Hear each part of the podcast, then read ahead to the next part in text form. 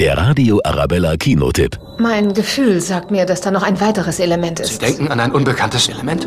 Paris, Ende des 19. Jahrhunderts. Die männerdominierte Wissenschaftswelt wird von Marie Sklodowska aufgemischt. Allein Wissenschaftler Pierre Curie erkennt ihr Potenzial. Er wird die Liebe ihres Lebens. Ich habe Ihre Arbeit gelesen.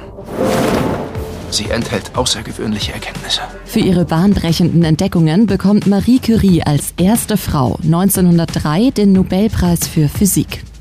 Der plötzliche Tod ihres Mannes erschüttert sie zutiefst, aber die Wissenschaft treibt sie weiter an. Und ich nenne das Radioaktivität. Marie Curie, Elemente des Lebens, erzählt ein großes Liebesdrama, gemischt mit der Emanzipationsgeschichte einer Frau, die unbestritten zu den größten Wissenschaftlerinnen aller Zeiten gehört. Dies ist mein Kampf. Und ich werde ihn gewinnen.